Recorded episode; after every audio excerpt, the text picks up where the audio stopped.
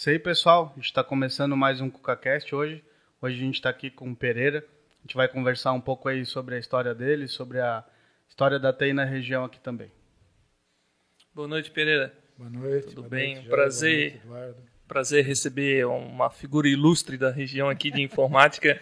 Acho que para quem está ouvindo a gente aí já deve ter visto o pessoal das antigas aí do editor de texto fácil. Tá aqui o criador, na nossa frente, Pereira, da Fácil Informática, né, Pereira? Quiser se apresentar aí para quem está ouvindo a gente aí, É, falar meu- da tua história? Meu nome é Carlos José Pereira. É, eu trabalho na área de informática desde os 18 anos. Né? Comecei como estagiário de programação e programador depois no CETIL. Fui egresso de um curso que o CETIL dava todo ano e assim por diante. Então, desde essa época, eu trabalho com informática. Eu trabalhei 10 anos como programador e analista. Depois, em 86, então comecei 86, 87, comecei o próprio negócio e tenho a empresa Fácil Informática até hoje. Né? A gente mudou de ramo por uma série de questões que a gente pode até conversar aqui, mas sou diretor-presidente da empresa né? e a gente tem a Fácil até hoje. E o segredo de uma empresa estar no mercado tanto tempo, né, Pereira? É isso, é se reinventar. A pessoa não pode achar que vai ganhar dinheiro com o mesmo produto a vida inteira, porque quanto mercado, eu queria que tu falasse um pouco do teu mercado aí, de, Sim. de como é que foi, porque revolucionou, né? Hoje, o que era aquilo antigamente que você trabalhava e hoje é um mercado muito competitivo, né? Sim. É, o pessoal fala muito em startup hoje, né? E aparentemente assim a ideia que se passa é que só as startups inovam. E isso não é verdade, né? A tecnologia muda tanto, aquilo tem tanta novidade, tanta mudança, né? De vez em quando ela te puxa o tapete, né? E tu não consegue é, tu não conseguiria continuar se tu não inovares, né? Então as empresas, as grandes de Blumenau também, essas mais antigas como a Fácil, elas só estão no mercado porque inovaram, estão constantemente inovando. Né? Nós, por exemplo, a Fácil começou com um editor de textos fácil, né? na época a gente chamava de processador de textos, e começamos no, no DOS, né? então era um determinado eh, sistema operacional, depois veio o Windows, a gente fez para o Windows, mas aí o editor de texto virou uma competição mundial, a gente não resistiu mais, principalmente aos ataques da Microsoft. Né? Microsoft derrubou muitas empresas no mundo inteiro. Nos Estados Unidos tinha uma empresa chamada WordPerfect, que tinha, naquela nossa época, eles tinham 95% do mercado americano de editores de texto. E em três anos eles não existiam mais, aquilo praticamente sumiu por causa da Microsoft. Né? A Microsoft ela fez um, um suite, né? uma suíte, na verdade. Então tinha planilha, editor de texto e uma série de coisas. E também tinha um preço muito competitivo, era impossível é, competir com eles. Então a Fácil, ela quase faliu num determinado momento, mas aí depois nós fomos nos reinventando. A gente aproveitou toda aquela experiência que nós tínhamos, né?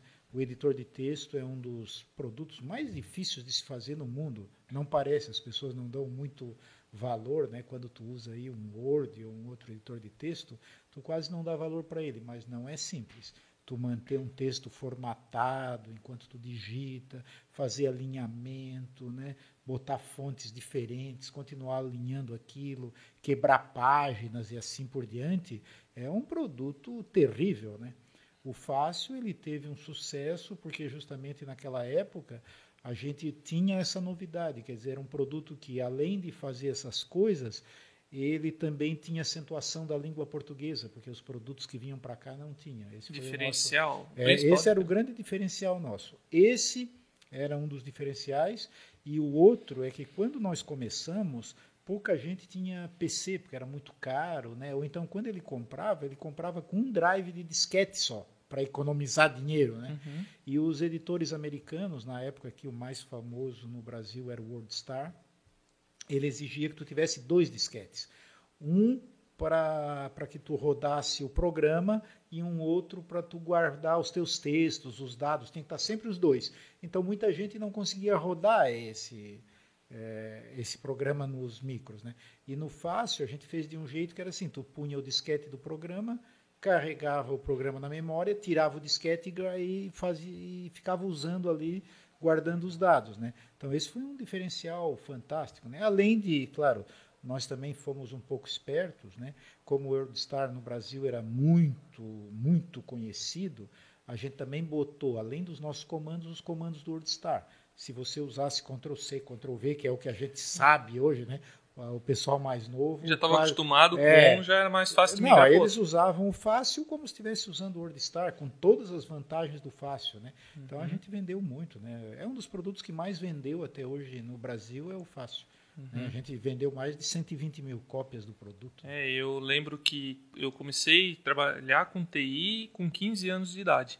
E antes, no curso que eu fazia, a gente aprendeu a mexer no fácil. É? Uhum, e eu tenho, tenho uma, né, por isso que eu falei, é uma satisfação muito grande estar conversando contigo aqui hoje, Sim. que fez parte do meu aprendizado, eu aprendi a mexer no fácil. Sim. E né, né, quem imaginaria um dia estar conversando com um cara que foi o criador é. do fácil, né? É.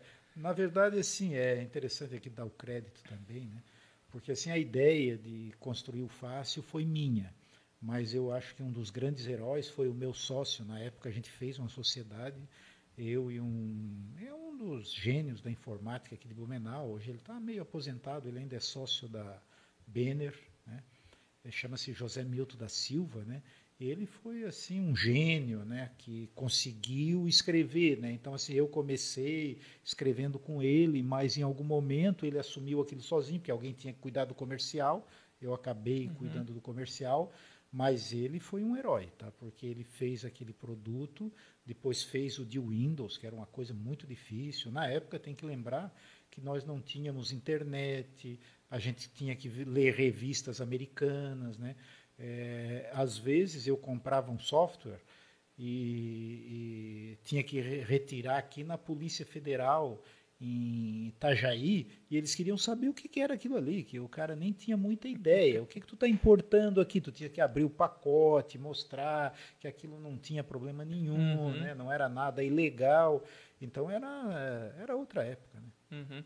E você falou que a Microsoft ela absorveu muito o mercado, ela engoliu né? Muito, muitas empresas. Sim.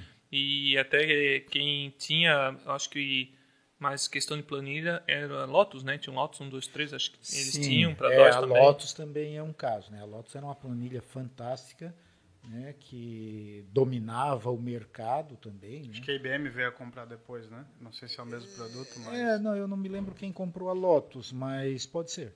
Eu não, agora, no momento, eu não me lembro.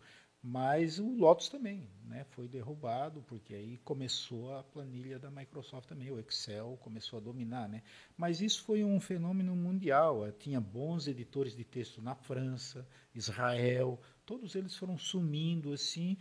O que também faz um pouco de sentido, tá? Porque naquele momento, se tu tivesse um editor de textos padrão, era muito mais interessante, mais fácil de trocar textos, né, com as pessoas, se ele fosse sendo padronizado, né? Uhum. Embora depois a, a gente acaba é, fazendo interfaces com outros, né? Tu gera o texto para o Word, tu gera, foi daí que surgiu o formato RTF, que era um formato assim já de editores de texto que todos os editores poderiam ler e gravar, nós também fizemos isso, né? mas não tinha como competir. O RTF, então, foi um dos percursores de um, de um arquivo padrão? Sim, assim, para texto, sim. Foi, eu, eu diria que foi o primeiro que foi feito. Eu não sabia. É Rich Text File. Uhum. É o, justamente assim, era um texto porque assim, tinha o formato texto normal, mas aí não tinha negrito, não tinha itálico, não tinha nada. Já o RTF não, ele conseguia trazer aqueles efeitos em comandos para dentro do texto e o outro editor conseguiria entender, né, que ah, aqui tem um negrito, aqui tem um sublinhado, coisas desse tipo. Poxa, que legal, hein? Sim, é bem interessante, né? É, a Microsoft ela fez isso também com navegadores, né? Tem a batalha dos navegadores lá do Napster, tudo, né? Sim. Né? Ela acabou é. abocanhando outros mercados também. Exatamente. Claro, eles também perderam, né? Que hoje o, o Chrome é muito Netscape, utilizado. Né? Tu queria falar. Ah, é, Netscape, o Netscape. É. Já, é, os navegadores têm toda uma história aí por trás, né? E, mas a Microsoft agora ela está muito bem também com o Edge. Ela voltou a ter uhum. prominência, embora o motor dele mesmo seja um motor do, do da, do Chrome, né? Então. Só assim, né? É. Que coisa ruim aquele Internet Explorer, meu Deus.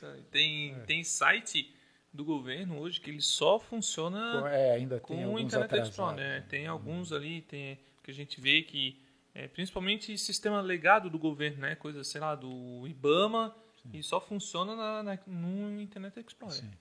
É, essa adaptação para os browsers também não foi simples para as empresas. Né? A nossa empresa, a Fácil, foi uma das primeiras a passar o produto a ser multi-browser. É, eu não falei sobre isso, né?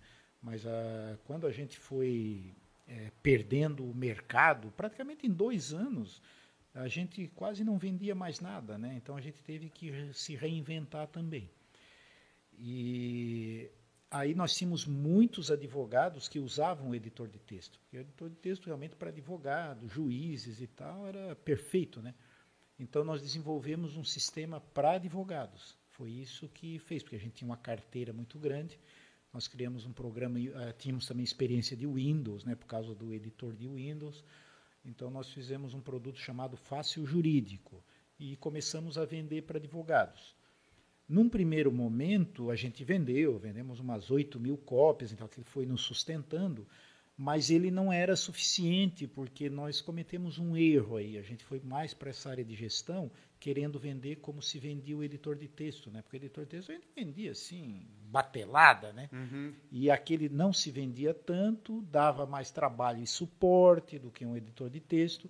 Então a gente foi enfrentando dificuldades, até que é, conversando com um advogado de uma empresa grande, eu não vou citar o nome agora, mas ele disse: Olha, Pereira, nós precisamos não só para o escritório, mas a gente precisa para a empresa mesmo, um produto jurídico para os departamentos jurídicos das empresas. Né? As empresas grandes elas têm muita demanda de processos e têm departamentos jurídicos grandes. Né? Aí nós fizemos para departamento jurídico e aí deu certo porque aí as empresas tinham orçamento, tinham um pouco mais de dinheiro, justificava usar aquilo, né, e assim por diante.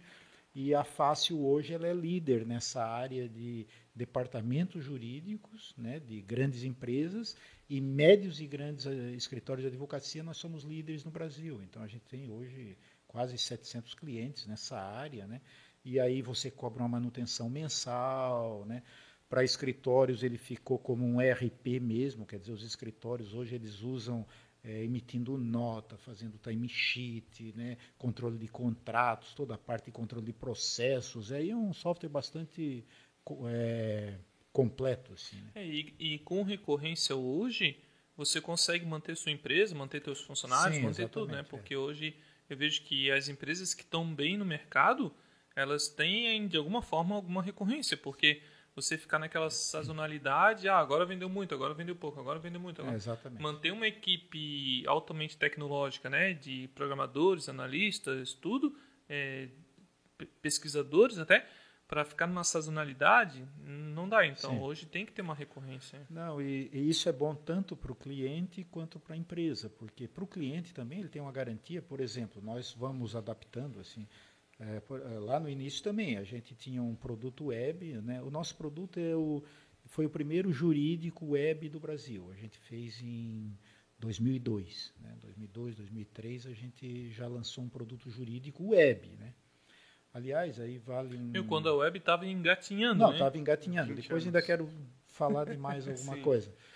Mas então começa com aquele browser simples, aí você vai adaptando, vai melhorando, melhorando, né? E hoje a gente é multi-browser, multi, multidispositivo, vários idiomas, e obviamente aquilo que o, o cliente está pagando para nós, ele ganha em, em retribuição nesse caso, né? Ele tem um produto sempre atualizado, ele tem suporte, então é, é uma, uma via de duas mãos assim, né? Uhum. As maiores do mercado também entenderam isso, né? Se for ver a mudança da Microsoft mesmo, ou até Sim. da Apple agora, a receita de serviço já está passando a receita do software. Né? A gente estava comentando antes de você chegar sobre negócio de pirataria no Brasil, né? Não sei se tu deve ter sofrido com isso também ou não, até queria que tu falasse. Sim.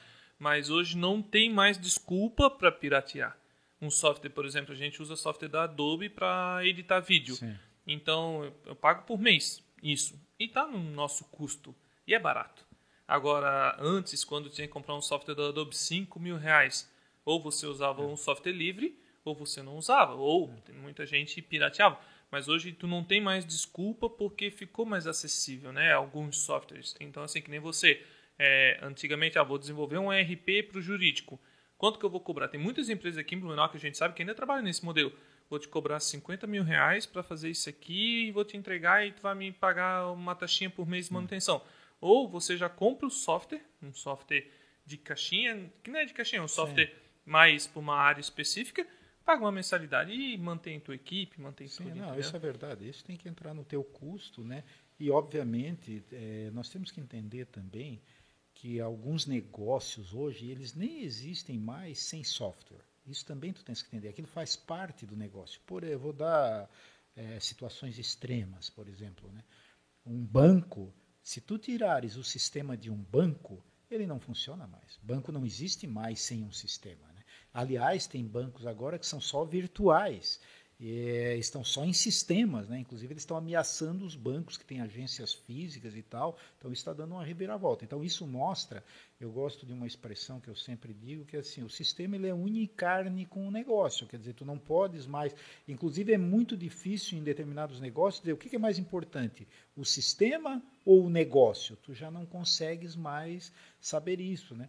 Uma, uh, sites como Mercado Livre, por exemplo, eles dependem é, de tecnologia, senão eles não existem, né? Então, a partir desse momento, o software ele entra no custo como qualquer outro insumo, né? Mas isso acontece conosco, né? Tu citaste aí, eu, por exemplo, pessoalmente, né, na empresa, a gente tem lá os produtos é, todos legalizados, inclusive, mas eu pessoalmente eu tenho lá o Office 365 da Microsoft, né? Pago lá anualmente, atualmente está em 300 e tantos reais, eu isso, pago lá no isso. cartão, mas eu tenho sistema operacional, eu tenho editor de texto, planilha, é, o Outlook, né, para você usar e-mail. Então isso é um conforto, né, que é fantástico. Né? E está é. sempre atualizadinho, né? O software está sempre atualizado. A gente comentou, né, antes de você chegar que é quando a gente está do lado de cá, a gente vê o quanto que é desprendido de, de investimento para fazer um Sim. software e quanto que um pirateamento ele é ele acaba estragando o negócio, né? Porque tu estás num é. e a Microsoft não enxergou só isso, como é um mercado hoje eles devem faturar muito mais vendendo como serviço Office 365, Sim. engloba esse pessoal de casa tudo aí, que é uma loucura. Sim. É, na empresa para nós ainda justifica hoje comprar separado ao invés de usar o, o 365, né? Mas para dependendo do caso é mais interessante empresas pequenas e coisa desse tipo né uhum. então aí cada um vê mas é verdade à medida que tu está pagando o software tu está recebendo aquilo em retribuição isso uhum. com certeza né? é, tem que estar tá no custo né é, é. nem imposto tem que estar tá no Hoje, custo do negócio é, se você vê o custo da mão de obra a dificuldade que é ter mão de obra quanto custa um programador quer dizer é impossível você fazer alguma coisa é, sem cobrar uma mensalidade ou é. coisa desse tipo Pereira, é mais fácil fazer editor de texto ou software jurídico? é, o jurídico. Não, o jurídico é mais fácil. Obviamente tem cada cada caso é um caso, né? Os sistemas de gestão em geral eles têm as suas dificuldades, né? Então assim uma das grandes dificuldades que a gente enfrenta é que cada empresa tem suas características e peculiaridades. Então o software tu ganha dinheiro quando tu consegue fazer escala dele, reproduzir, vender em quantidade. É assim que se ganha dinheiro com o software. Né? Quanto mais tu reproduzir, melhor. Então, é, quando tu tens um sistema de gestão, tu tens um meio termo que é complexo. Tu tem que ter um core ali, um, que funciona, que você implanta, mas tu não pode ter uma coisa muito engessada que é, tu chega na empresa, implanta, ela já sai utilizando sem nenhuma modificação, por exemplo. Né? E eu não estou falando de parametrização. Às vezes tu chega na empresa e ela diz, Pô, nós funcionamos diferente. E que, aliás, isso é normal. As pessoas pensam que, é, vou dar um exemplo, nós temos três clientes da área de perfume, que é Avon, Natura e Boticário, são clientes nossos. Né? É, as três funcionam diferente do departamento jurídico, não tem nada a ver. O jeito de contingenciar valores e coisas sempre é diferente. E aí o software, então, ele tem que se adequar. Neste momento, tu tens que ter é, um know-how de, de conseguir ter uma coisa meio padrão, mas também meio fluida, meio adaptável, tá? Uhum. Essa é a grande é a grande dificuldade que os softwares de gestão eles enfrentam normalmente, né? Nós acabamos desenvolvendo na própria face um ferramental nosso, então a gente faz o sistema em cima dessa ferramenta e ela permite toda essa flexibilidade. Tu inclui campo, tira campo, muda legenda, tudo legal. via consultoria, sem tu precisares utilizar um programador, por exemplo. Muda o né? relatório? Muda de relatório. Não, tem coisas muito bonitas oh, que, que, a gente faz, né? Sem é, necessariamente ter que envolver um programador. Né? Recompilar o software. Não, não precisa, é, né? Poxa, que legal. Então, um consultor ele vai lá implantar e o fulano diz assim, não, essa tela aí, esse campo aí nós não vamos usar. Ele já tira da tela na hora, né? Ah, em compensação, eu quero que controlar o time de futebol do meu cliente. Beleza, vai lá, põe um campinho para time de futebol, né?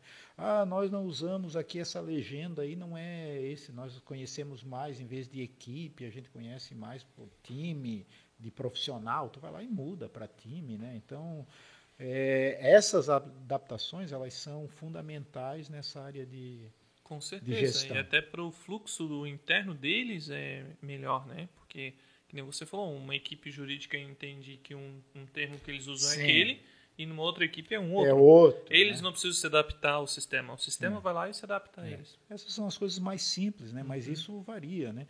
Aí nós temos que ver que tu tens uma empresa, por exemplo, um departamento jurídico de uma empresa que atende só o Brasil, tem outras que atendem várias regiões do mundo, né? Isso tudo vai mudando, são características diferentes. Nós agora já temos o nosso produto colocado internacionalmente também, né?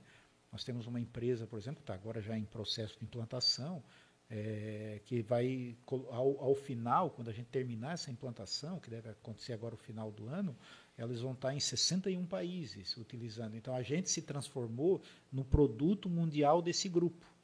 Né? E aí, eles vão usar. Então, o nosso software é assim: quando o americano utilizar, a telinha já vem em inglês para ele. Quando o pessoal da América Latina utilizava em espanhol, no Brasil é português, né? Na China eles vão usar em inglês e assim por diante, né?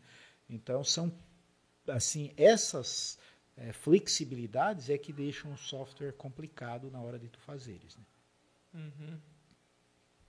Pô, que massa. É, tô, né? tô processando 61 países aí, que desafio, né? É. E até para abrir o um mercado, Pereira, ou não? Até para abrir o mercado para vocês, para um mercado de fora ou não? Não, a gente está ou... mirando hoje, não é? Eu falei um exemplo, né? Mas é. hoje nós temos 12 grupos grandes, né? Que já utilizam. A gente tem a Abut, por exemplo, né? Tem a Fensa, que já utiliza em outros países. Eu citei esses, que são 61, mas tem outros com 10, 11, 12 países, né? Eu nem sabia que tinha na América tanto, Latina. Nem sabia que tinha tanto país. É. Achei que os 10 só, é. que é França, é. Estados Unidos.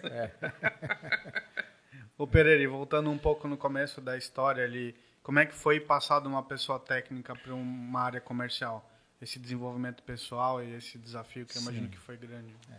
Bom, eu desde, na verdade, é, quando eu era criança, né, eu fui de família muito pobre, assim, né, muito pobre mesmo. Quando eu digo pobre, é pobre mesmo. Né? Então eu vivia vendendo, a gente plantava alface no num terreno que a gente tinha atrás de casa, né? E meu pai gostava de fazer uns canteiros bem bonitos, né? Eu sempre aprendi a fazer canteiro, plantar alface.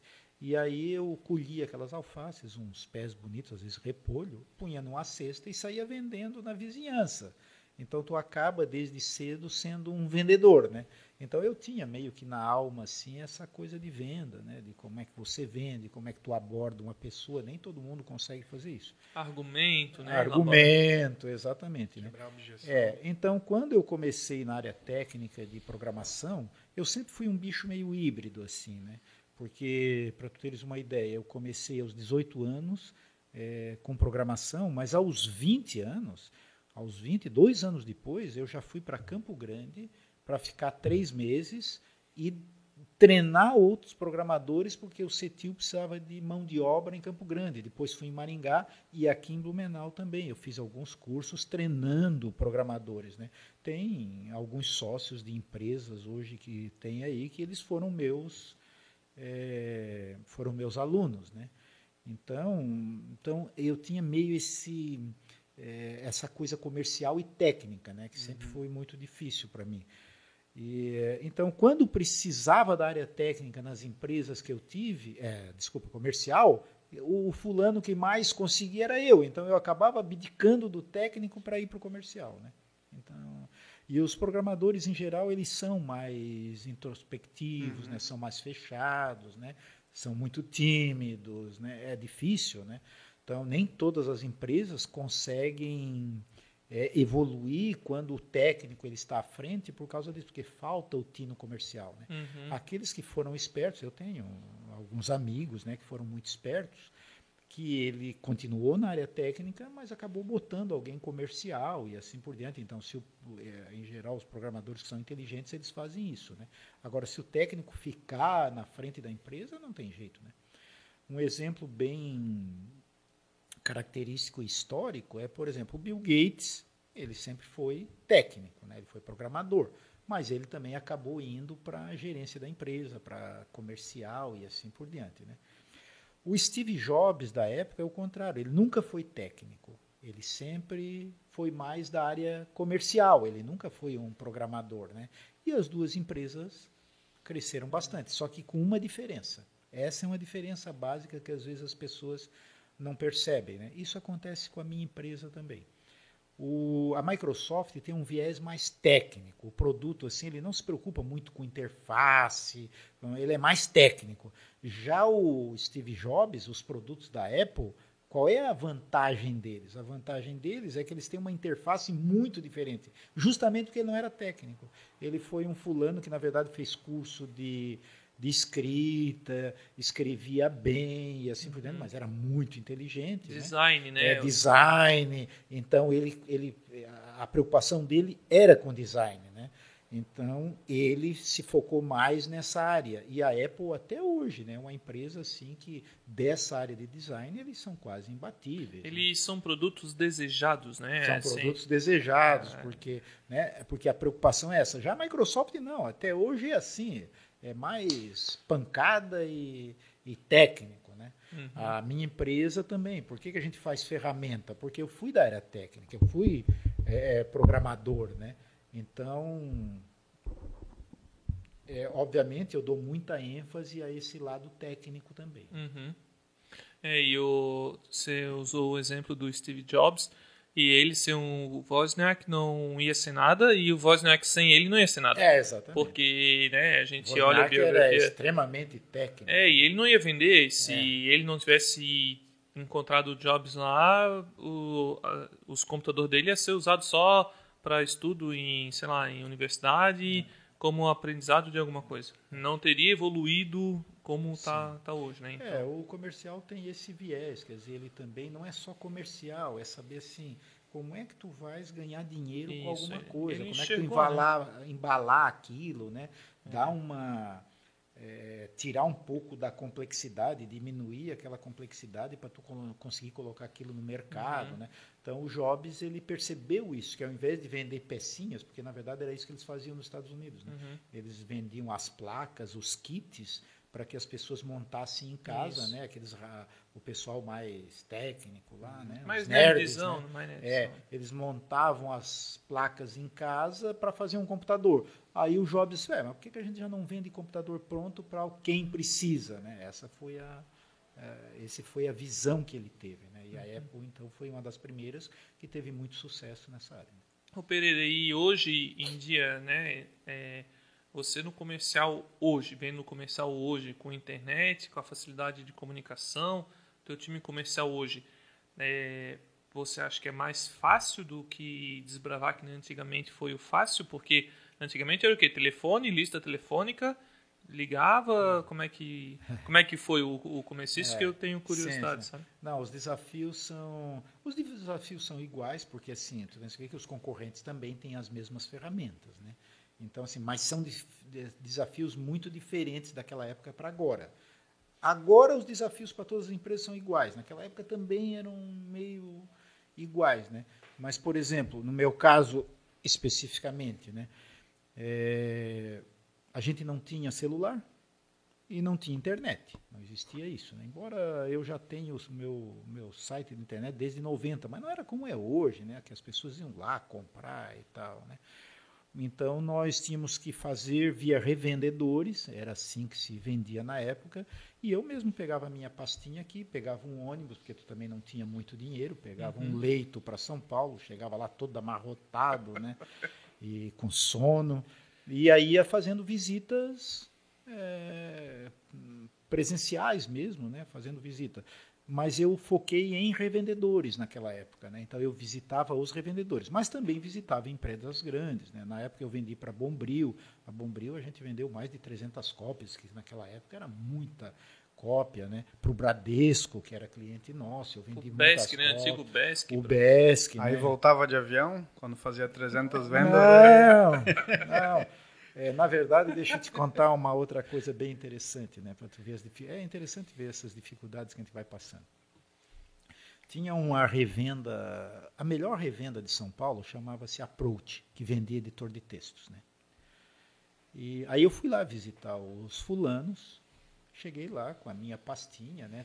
Nem também nem marquei, que é uma coisa ridícula, né? Eu devia ter marcado com alguém ou ligado, não, bati lá na porta do revendedor era uma, na verdade, era um grande revendedor de Lotus, WordStar e tal. Eles vendiam muito, mas também não era muito grande em termos de espaço físico, assim. Era uma casa de três andares, assim, um porão e tal, né? Eu bati lá.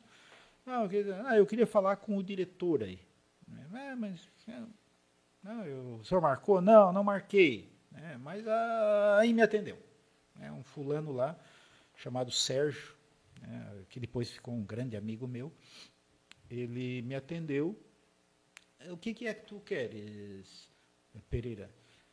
Eu disse, olha, o negócio é o seguinte, eu quero que tu venda um editor de texto. Ele quase deu uma gargalhada, né? Porque, primeiro, um editor de texto. Como assim um editor de texto? A gente já vende aqui o WordStar. Eu disse, não, mas tem um que a gente fez em Blumenau. Aí ele quase riu de novo, né? Ah, não, não. E eles eram os maiores revendedores e tal, né? Ele disse, não, mas nós temos um editor de texto que é muito bom. Eu acho que bate o WordStar e tal, é, mas ele, como eu não tinha marcado com ele e tal, ele já me descartou assim de cara, né? É, mas o jeito dele me descartar foi chamar uma menina que era uma das craques de WordStar na época deles lá, que dava muito treinamento, curso vendia e tal. E ele disse: Olha, Miriam, né, e era Miriam mesmo o nome dela, depois ela foi revendedora nossa lá no Rio Grande do Norte. É, Miriam, dá uma olhada no. Pereira disse que tem um editor de texto aí, dá uma olhadinha, vê o que, que tu acha. Né? E me mandou embora, foi a vida dele. Né? Aí eu sentei ali no micro, botei o editor de textos, comecei a mandar, a mostrar para Miriam. Eu gostava muito de mostrar, porque isso tu percebia. O olho das pessoas começava a brilhar assim, a hora que eles viam o fácil. Né? Porque não tinha nada semelhante no Brasil. Né? Comecei a demonstrar para ele, já usando comandos de WordStar, que alinhava, fazia ifenação, que era uma coisa, os americanos não faziam ali, ah, chegava lá no finalzinho, separava a palavra com hífen bem certinho, fazia extenso de valor, que ah, os americanos não, não entendem muito, né?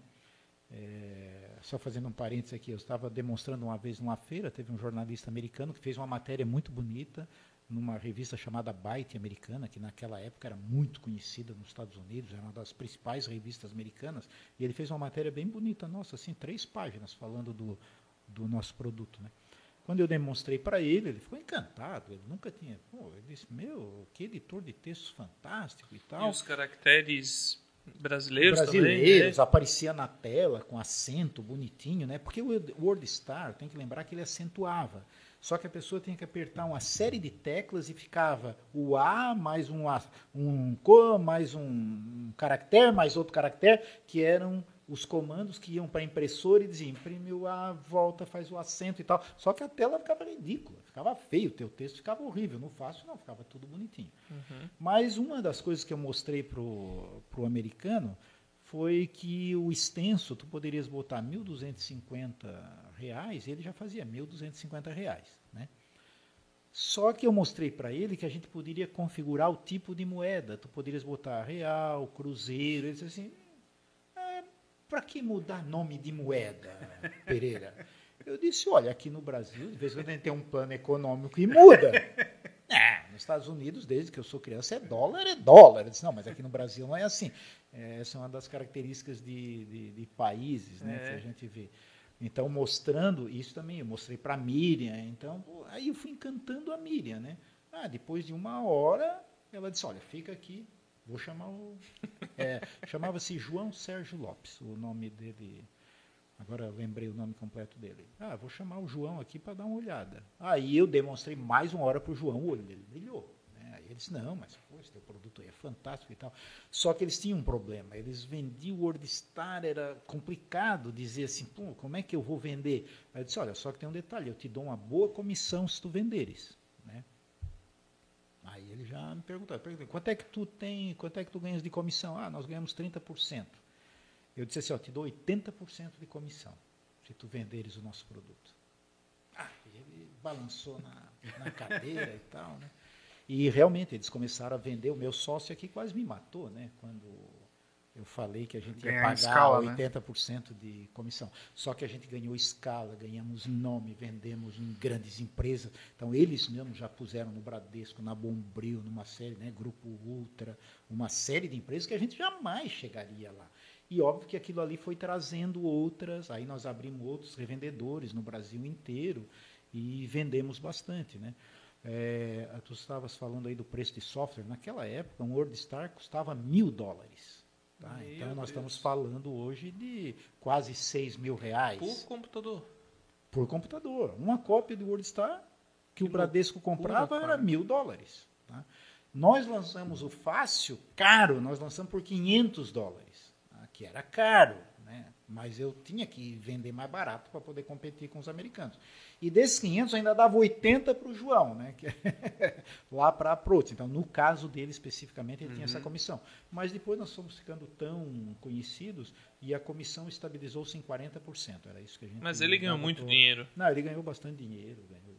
Então, eles foram revendedores nossos durante muitos anos, adoravam o produto. E mesmo depois, eles já não vendiam mais o WordStar, só vendiam o nosso produto. Ô Pereira, e nessa época tu fazia o software, tu distribuía em disquete aquela Sim. versão? Ou a pessoa tinha direito à atualização? Como é que não. funcionava? Aí nós vendíamos a atualização. Então, quando a gente lançava uma versão nova, nós cobrávamos lá 30%, 40% do produto e mandávamos uma versão nova para ele. Mas então hoje o teu software, ah, que nem, ah, vou dar 80% de comissão. É, se você vendesse 10, vendesse 1 milhão de cópias, aquele, era aquela versão daquele disquete, era só o teu trabalho de reproduzir as cópias. Sim, e... exatamente. Essa é a vantagem, né? O editor de texto, que era um produto assim que era só tu gerar, né? Tinha um momento que a gente chegava a vender 3 mil cópias por mês, né? Então aquilo é muito. Tinha um setor de cópias. É, tem, não, tinha lá, não é um. É, tinha computadores copiando, né? E gente copiando. vários drives de disquete. Vários, vários drives e tal, né? A gente chegou até a importar disquete direto, né? Então eu, eu eh, comprava disquete direto, porque aqui era muito caro, só tinha em Manaus, na Zona Franca, o pessoal cobrava uma fortuna, né? Aí eu entrei em contato com empresas americanas mesmo, importei, chegava de navio ali, disquete, né? Era, era, Maxwell, né? Tinha uma é, marca é, Maxwell. Maxwell era uma é. das marcas. É, eu tinha. lembro que quando eu comecei a trabalhar com, com informática, o disquete ele tinha uma qualidade e depois ele ele foi piorando, parece, porque né, é preço China é, sim, e sim. um disquete que durava às vezes um, dois anos, não pegava mofo, parece que tinha algum produto lá que não pegava tanto mofo. O outro durava dois meses é, e já podia jogar fora. Mesmo.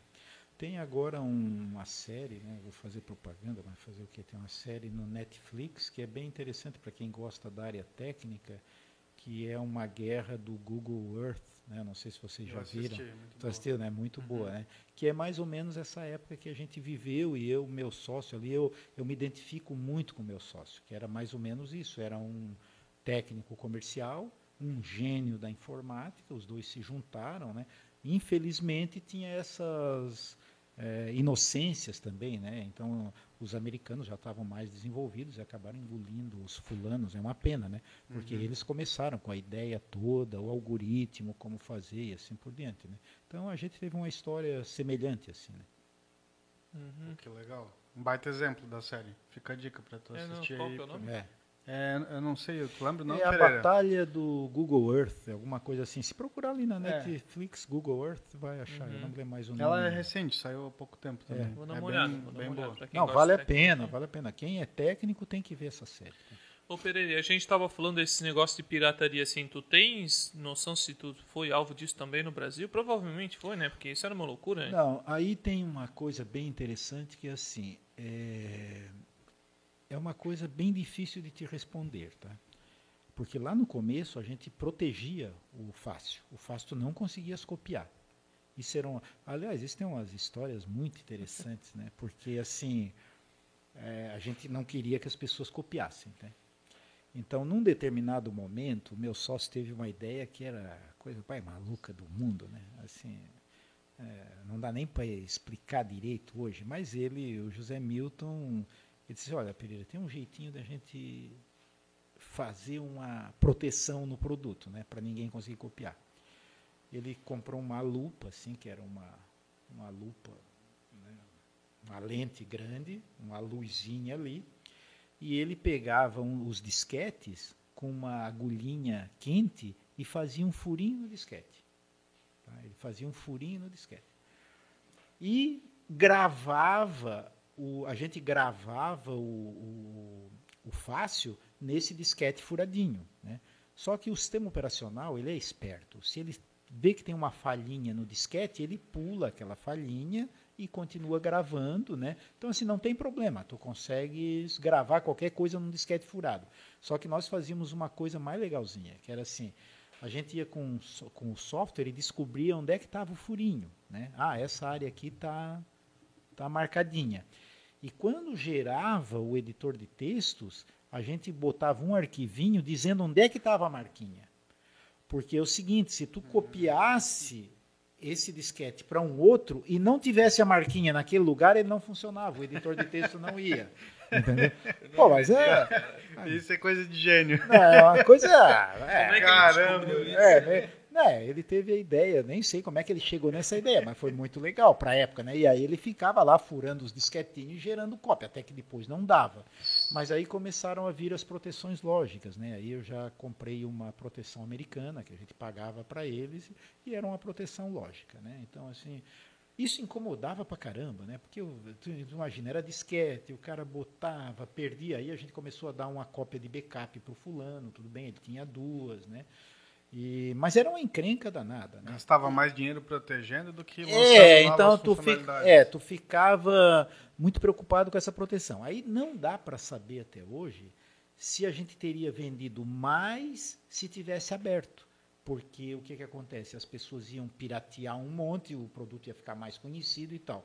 Mas hum, é uma resposta que até hoje eu não tenho. Porque naquela época também, como os produtos eram muito caros e a pirataria graçava mais, talvez a gente não tivesse nem sobrevivido mesmo. Né? Eu, vou dar, eu vou te dar um exemplo. É, o Besc, quando comprou as cópias da gente, eles compraram muitas cópias, né? botaram no banco inteiro. Só que eles fizeram exigência. Não pode ter proteção.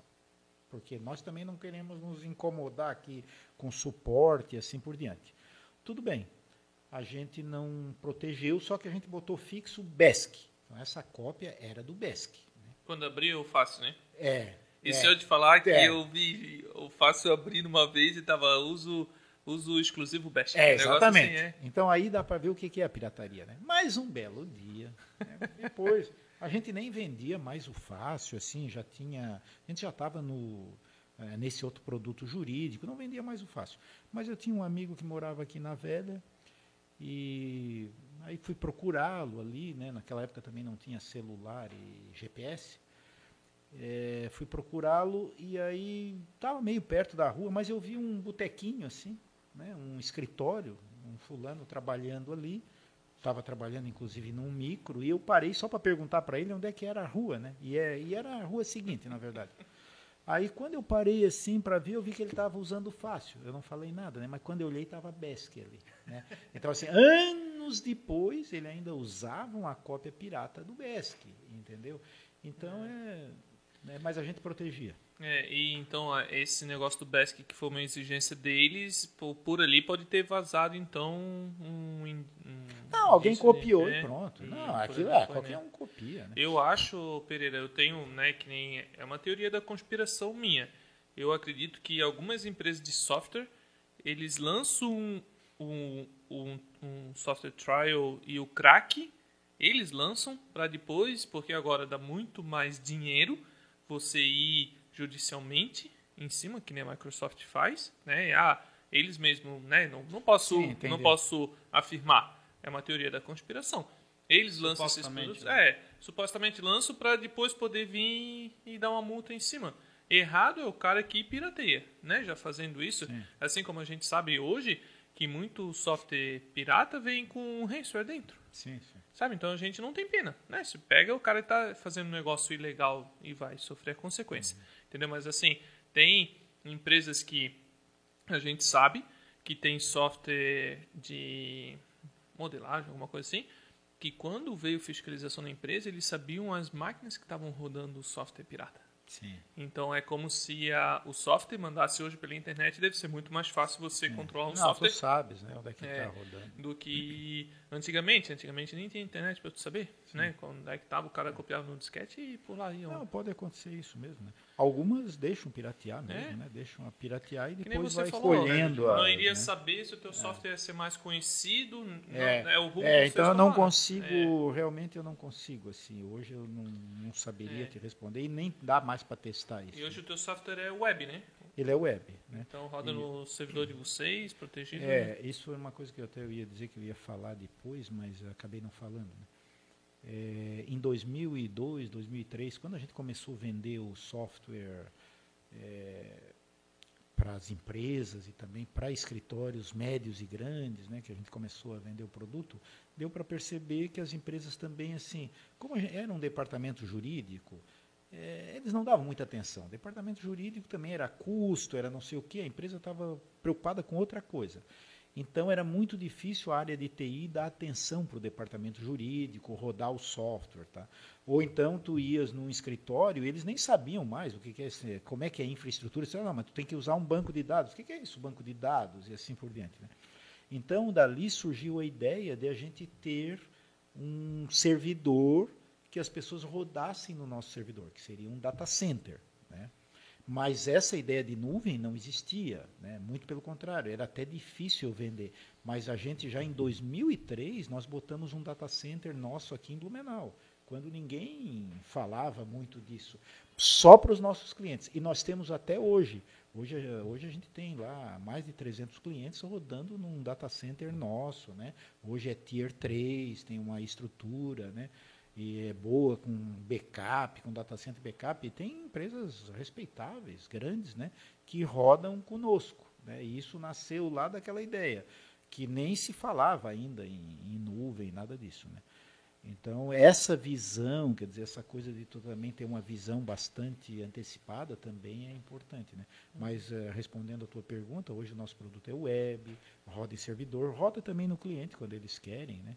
mas tu acessa, é multi-browser, né? multidispositivo, acessa com celular e coisas E até para o desenvolvimento, manutenção, tudo é, deve ser bem é melhor. É muito mais simples, né? muito mais simples, principalmente agora com essa preocupação de segurança das empresas, né? Às vezes tu precisa acessar o software lá no, na infra dele e ele não quer, ele não quer que ninguém entre na infra, assim por diante. Né? Então aqui não.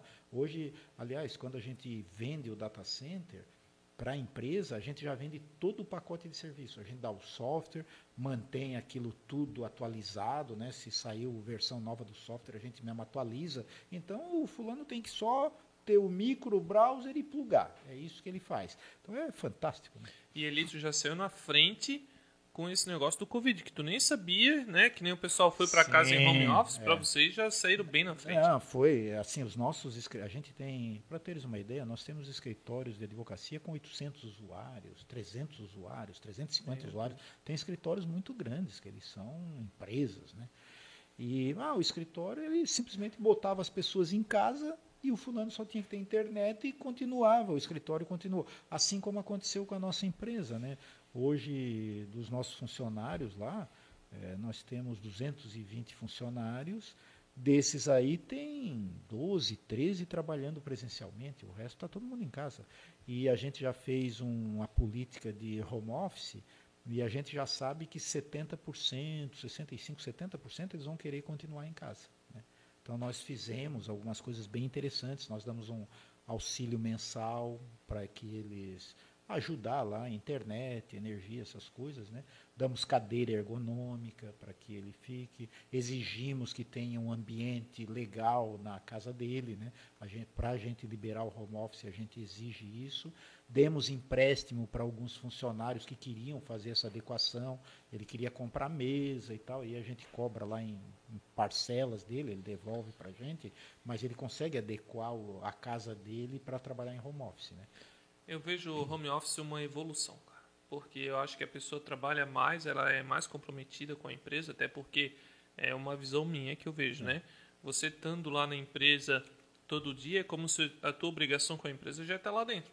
Beleza, agora tu em home office tem que mostrar trabalho, tem que produzir, tem que trazer retorno para a empresa. Porque tu estás em casa, não quiser fazer nada, não vai aparecer nada e o culpado vai ser a pessoa. Então é. eu vejo que o home office ele é uma evolução tanto para a pessoa quanto para a empresa. Os dois saem ganhando, né? Uma via de mão dupla. A empresa até 220 funcionários. É com ar condicionado, com iluminação, com tudo, sim, né? Sim, então sim. uma pessoa à frente, que nem você falou, a gente teve uma economia de, de recurso, a gente repassou isso para os nossos colaboradores porque eles vão, vão ter um, um gasto de energia maior, um gasto com internet maior, né? É. Obviamente tem vantagens e desvantagens, né? Tem que analisar com um pouco de calma isso. Por exemplo, os nossos funcionários de São Paulo, a gente tem uma filial em São Paulo, tem uma filial em Belo Horizonte, tem uma em Porto Alegre, né? Então, os nossos funcionários de São Paulo, para eles foi fantástico. Meu Deus, não tem. É, aí não tem o que discutir. Né? Ele tinha funcionário que levava uma hora, uma hora e dez para chegar na empresa e à tarde é, levava quase duas horas, porque aí o trânsito, tu imagina, uma pessoa está perdendo de, de uma a três horas por dia é, em deslocamento no trânsito, cansado e tal. Então não faz sentido. Agora não, ele acorda, trabalha, se ele quiser fazer um curso de inglês, se ele quiser cuidar do filho, sei lá, ele decide o que é bom para a vida dele com aquele tempo que antes ele perdia no trânsito, né? Então, então para aí tem caso. A Blumenau, já o fulano perde pouco tempo, então às vezes ele até prefere ir para a empresa e tal, né? Então isso tem casos e casos, né? Mas, mesmo em Blumenau, a, a maioria das, das pessoas aqui já decidiram que eles querem ficar em home office. A gente também tinha funcionários de Gaspar, de Timbó, de Indaial, que é, eles vão ficar em casa. O pessoal que vinha de Indaial todo dia não faz sentido isso. Fica Pô, em Gaspar, casa. Gaspar ninguém merece. O é, Gaspar. Cara, é o cara que duas horas leva para mim para voltar. É, é exatamente. É, então é terrível isso, né? Por outro lado, para a empresa são tem grandes desafios, né? Porque é, as pessoas começam a perder aquele senso de, de é. coletividade, de que ele realmente trabalha numa empresa e tal, né? Mas isso a gente está criando medidas é, paliativas, né, para manter o grupo unido, né? Nós fizemos é, recentemente uma que nós chamamos de Fácil Summit Week, né, onde a gente reuniu todo mundo durante uma semana, com palestras e tal. Foi fantástico, né? Que aí um vê o outro, fala com o outro, ele sabe que existem outras pessoas, né? Nós agora já temos é, funcionários que nunca se viram, porque, nós, por exemplo, recentemente eu vi, nós acabamos de contratar um em Campina Grande, né? Lá na Paraíba. Então ele ele tá, veio, vai trabalhar para uma empresa de Blumenau, né? É, temos do Espírito Santo, temos de Caxias, né? Que são pessoas que não têm a mínima ideia do que, que é a empresa, quem são as pessoas. Né? Então, tu tem que mantê-los assim nessa é, unidos, né? vestindo a camisa da empresa. Então, esse é um desafio para as organizações. Tá? E também temos que entender que tem aquelas pessoas que não conseguem trabalhar sem supervisão. Ele não consegue em casa, ele não consegue. Ou ele vai ficar só no celular, ou vai ficar. Né? Ele, não, ele não tem a disciplina uhum, uhum. necessária. Mas essas pessoas não vão trabalhar home office, tu acaba tirando elas da empresa. Né? E, obviamente, a empresa vai desenvolver mecanismos é, para que tu consiga controlar se o fulano realmente está sendo produtivo ou não. No nosso caso, especificamente, a produtividade não caiu, não mudou nada. A empresa funciona como se estivesse presencial. Tá? Eu acho que isso que tu falou também corrobora com é, não ter mais volta ao home office, que é hoje ir para a empresa para falar com pessoas que estão em outros estados, né? É, é o mesmo modo de operação de quem está em casa, né? Sim, Por exemplo, exatamente. eu vou me deslocar, mesmo morando em Blumenau, para uma empresa de Blumenau para ter uma reunião com cinco pessoas onde só eu estou em Blumenau e os outros quatro estão em outros estados, né? Sim. Então é a mesma dinâmica de eu continuar falando com a pessoa através do computador. né? Não, teve umas mudanças bem interessantes. Eu vou te dar um outro exemplo assim. É, quando a gente fazia assinatura de contratos com as empresas, né, eu sempre quis fazer assinatura digital. Ah, por que fazer assinatura? Não. A maioria das empresas era assim: mandava o papel para ti, aquilo circulava dentro da empresa, vinha aqui, eu tinha que assinar o papel, mandar para lá, e ninguém aceitava. Não, como é que eu vou? Medo da justiça também, será que esse contrato vai ser válido, não vai ser válido, coisa desse tipo. Hoje, 99% dos nossos contratos aditivos são todos assinados digitalmente e ninguém questiona. E bem mais seguro. E bem mais seguro e tranquilo, né? Não, é tranquilo. Levanta ali num site, já tem uma listinha de pessoas, vem um e-mail para mim, eu vou lá, clico, já assino, tá tudo certo, né? Então a pandemia deu isso, quer dizer, ah, então essa área de contratos teve uma revolução nessa área de assinaturas, né? É, outro caso para nós é, o, é demonstração em empresas. Né? Era muito comum dizer, ah, manda a pessoa, o vendedor aqui para demonstrar e tal. Com a É pandemia não dava trânsito, mais. né? Aí trânsito, tempo, a pessoa chega cansada. Né? Agora não.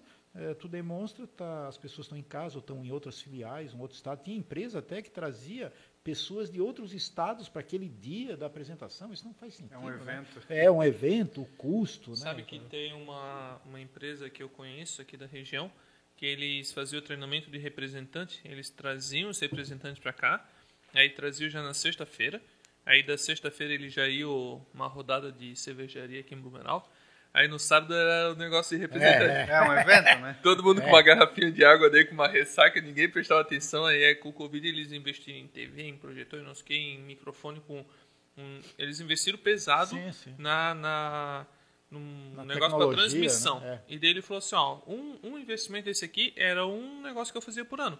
Agora eu não preciso mais pagar passagem para os caras virem, não preciso mais pagar para os caras virem aqui. sim. Aí ficava todo mundo de ressaca no sábado, assim a gente faz um evento legal, tá todo mundo em casa, vê, aproveita, bem melhor do que Ah, presencialmente, né? tranquilo, tranquilo, né? Então, as crises trazem isso, né? A crise ela traz oportunidade, né?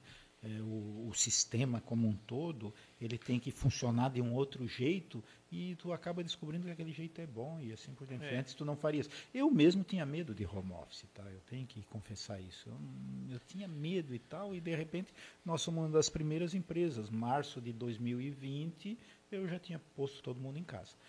Obviamente tem, tu que és de infraestrutura, né, Jairo, tu sabes que tem algumas tecnicidades importantes, né, assim, de segurança, de coisas, né. Então esse, nós investimos muito nisso, né. Hoje os nossos funcionários, mesmo os que estão em casa, todos têm um equipamento ali fisicamente na empresa e ele acessa esse equipamento. Então esse equipamento está com software nosso, operacional, o, tudo instaladinho, antivírus e assim Protegido, diante, né? protegido. Então ele vem via VPN, quer dizer, ele não consegue entrar na nossa rede e disseminar um vírus e assim por diante, né? Então as empresas isso, né, empresas que prestam serviço de infra, assim, tem que orientar bastante os clientes nesse sentido, né? Tem outros problemas, assim, tu imagina o fulano está em casa e de repente está assistindo um site pornô usando ah, ou está fazendo pedofilia ou sei lá qualquer coisa usando o equipamento da empresa, né? Então isso é um risco. Então tudo isso a gente se protege, né, contra isso, né? Então, eh, tem muitas preocupações assim com home office, mas se tu fizer certinho, né? Tem toda a parte trabalhista que tem que tomar cuidado, né?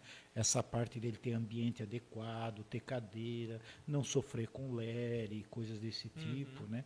E horas extras, né? Pagar as horas extras certinho, fazer o, o controle de ponto como manda a lei ou como manda a convenção do Estado, né? Então essas preocupações o empresário tem que ter, porque senão ele vai, ele acaba fazendo assim, acaba tendo ônus que ele não esperava, né? Ô Pereira, e como é que é ter vivido uma era onde o programador ele era um rockstar, que viajava de avião e fazia manutenção em loco, e aí depois ter o programador como quase que uma commodity, um chão de fábrica, né? E agora a gente está voltando para essa era que tem desenvolvedor ganhando mais do que diretor de empresa é. hoje, né? A gente estava até conversando um pouco antes de gravar. É. Como é que é ter passado por toda essa transformação aí? É. Olha, eu sinceramente te digo o seguinte, eu nunca encarei programadores como commodity, tá? Que eu, eu sempre dei muito valor para programador, muito, muito, muito, muito, justamente porque eu fui programador e técnico, né? Os, program os bons programadores, eles têm umas habilidades que tu não encontra em outras pessoas. É muito difícil. Não adianta, não adianta tu estudar, fazer faculdade, tu, tu não consegue entender. Programador é quando tu tens que ver assim, quando tu comparas o Chico Buarque, de repente, o Chico Buarque de Holanda, com um compositor fajuto aí de, de Blumenau. Tem uma coisa diferente ali, ele consegue fazer uma música que te encanta, né? ele faz uma letra que é linda, que te emociona.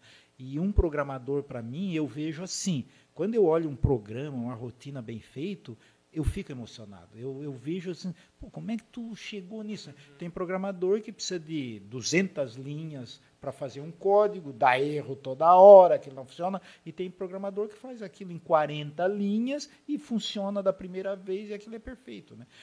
Então eu nunca encarei programadores assim. Programadores são muito valiosos, né? Nunca foi commodity, mas tu tem um pouco de razão, né? Em algum momento assim, as pessoas não se preocupavam em quem contratava, se o programador era bom, não era bom e tal, e só que isso não é legal, tá?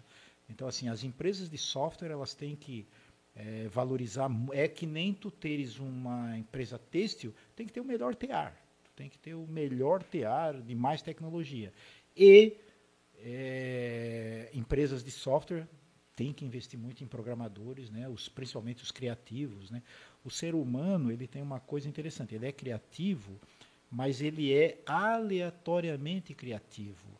Ele não é criativo sempre. Né? né não, e, e criatividade não é uma coisa que tu consegue ensinar. Criatividade é uma coisa que acontece de vez em quando, né? Então, às vezes tu acha uns programadores que são extremamente criativos sempre, né?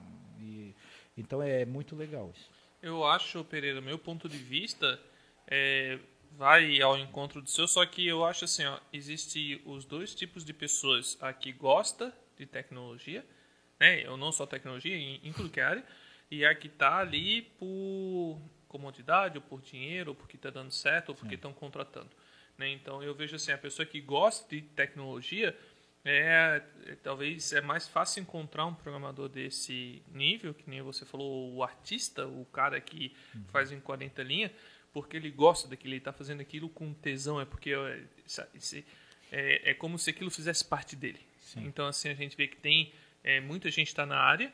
Eu, que nem eu falei para ti, eu acho que é, antes de gravar, é, eu tô desde os 15 anos na área e eu não me vejo fazendo outra coisa. Sabe, é. se daqui a pouco não der certo o TI, eu vou fazer o quê? Sei lá, eu acho que eu eu vou ser babado do meu filho, porque eu não sei fazer é. mais nada, eu, porque é o que eu gosto de fazer. E daí o pessoal fala assim, ah, o que, que tu faz nas horas vagas? Ah, eu faço coisa relacionada ainda a computador, né? E, e, o meu filho gosta, então eu, eu tô inserido naquilo, eu não faço porque é, dá dinheiro, óbvio, paga minhas contas, legal. Só que eu faço porque eu gosto daquilo, sabe? Eu Sim. trabalho com aquilo por tesão. É, isso acontece em qualquer profissão, né? Tem o locutor que é, ele adora ser locutor, né? Tem o médico que adora ser médico, tem médico que faz medicina só por dinheiro e tal. Agora, o legal de tudo é quando casa as duas coisas. A pessoa gosta e ela tem aptidão para aquela área. Uhum. Né? Então, assim, mesmo o médico, quando eu visito, tu consegue ver que tem médicos assim que, além de gostar, eles têm aptidão. Ele consegue é, é, saber o que está acontecendo. Um programador também é assim. Tá? Tem programadores que gostam muito, mas não são bons. Isso é uma pena, é uma pena, né? não casa. Tem outros assim que são bons, eu já tive casos, eu estou te dizendo isso que eu já tive casos na empresa, né? Anos selecionando pessoas e tal, né? Eu me lembro, não vou falar o nome dele, de um programador que era excelente, mas ele não gostava. Ele era um gênio de programação, mas ele queria fazer outra coisa. Hoje eu já encontrei com ele, ele toca violão. Quer dizer, ele virou músico. Virou, ele virou músico porque era o que ele queria fazer, entendeu? Mas não posso criticar ele, mas é? ele era um gênio da programação, né? Então, quando casa as duas coisas, aí é perfeito. Então, esse é o diamante que tu tens que procurar. É, na área de informática tem uma coisa bem interessante que às vezes as pessoas carentes não percebem, né? sempre me preocupei muito com isso, já que também eu fui de origem muito humilde, né? É, eles não percebem assim que às vezes tem um fulano ali que ele é um diamante bruto, né? Ele às vezes é um frentista de posto, ou sei lá, sem desmerecer qualquer uhum. profissão, né? Mas que ele podia ser um excelente programador. Ou então ele é um médico, é, sei lá o que que ele seja, e ele poderia ser um excelente programador, né? Mas na, na área de, de pessoas carentes eu vejo muito isso, né? Que ele nem sabe que ele poderia ser um programador excelente, ganhar bem, trabalhar numa área diferenciada e assim por diante, né? Então, eu acho que é isso que esses programas que as empresas estão fazendo agora estão tentando encontrar esses talentos, né? Sim. De, ah, que nem a gente vê várias empresas grandes fazendo. Eu vi um, esse de uma propaganda acho que do Itaú para um curso gratuito de cientista de dados e as, as, os melhores lá já tinha vaga garantida no sim, Itaú. Sim. É. Então, ver para talvez descobrir esses talentos, né? Blumenau, nós fomos pioneiros nisso. Tá? É, quando eu fui presidente do Bluesoft, né, é, aí já perto dos anos 2000, eu sou um dos sócios fundadores da Bluesoft. Né? Então, assim, eu era na época presidente da CESP Santa Catarina, o meu irmão também era da área de informática, era presidente da CESPRO Nacional, chama-se Sebastião Tavares Pereira. Ele teve uma ideia de fazer um. Pô, Blumenau já tem algumas empresas de software, tinha a Fácil, que era muito conhecida, a WK, que é muito antiga, uma excelente empresa de Blumenau, o CETIL. Ué, por que, que a gente não faz aqui um polo de informática? Ele teve uma visão bem interessante naquela época, né? Só que tinha lá algumas empresas, né? Mas vamos criar a ideia de fazer um polo aqui em Blumenau foi quando surgiu a Bluesoft. Então a gente reuniu a CIB, a CESPRO, FURB, né, e os empresários da região, a prefeitura também, né, que foi parceira, e nós criamos a Bluesoft, que era o polo de software. E em algum momento, lá perto do, do final da década de 90, eu fui presidente da Bluesoft. Eu tinha sido um dos sócios fundadores, mas depois fui presidente. Aí o Guido da Sênior, né, é, Guido Heinz é o nome dele, ele era um dos sócios da Sênior, ele me procurou na Bluesoft e disse, ó, oh, Pereira, nós estamos com um problema sério de mão de obra aqui. Na verdade, mão de obra em Blumenau, desde o começo, desde o CETIL de 1969, já tinha problema. Porque quando o CETIL começou aqui, já não tinha ninguém, eles tiveram que importar gente de Porto Alegre. E sempre, foi por isso que eu fui professor de curso de programação, porque não tinha ninguém, não tinha faculdade. Uhum. O CETIL é de 69, a FURB começou a ensinar em 73. E esse curso só veio porque já tinha empresas ali fustigando, né, precisando de pessoas. Então o Guido me procurou e disse: Pereira, nós temos um problema e tal, por que, que a gente não cria um curso para formar jovens e tal? Aí eu fiquei com aquilo na cabeça, né? E nós criamos, na época, um curso chamado Programador do Futuro. Tá? É, programa, desculpa, Programando o Futuro. Né? É, o que, que era o Programando o Futuro? É, eu procurava essa jovens do Menal inteiro, né? Eu tenho umas fotos bem interessantes, assim, fila das pessoas aqui no Sedup, né? Para à noite, né? Ficava à noite. Pra... Não, não, né? nesse Porque caso... Sedup, uma, uma época tinha, que o pessoal é, virava à noite tinha, também, É, também tinha. Mas aí a gente fez, era um curso rápido, assim, não era um curso muito demorado, mas eu já garantia o emprego para os melhores colocados. Então já acertava com as empresas, olha, tudo bem, nós, na época era meio modesto, eram 60 alunos em treinamento e os 40 melhores já saíam empregados nas empresas da região. Né? Mas isso lá no ano 2000. Né? E aquilo foi um sucesso. Né? A gente foi, depois foi aumentando o número de alunos, alunos. Hoje tem o Entra 21, então o Programando Futuro é, justamente foi embrião do Entra 21, que é da Bluesoft. Né? Uhum. E a Bluesoft continua fazendo. Mais recentemente, é, tu vê como é que a história se repete, bem interessante.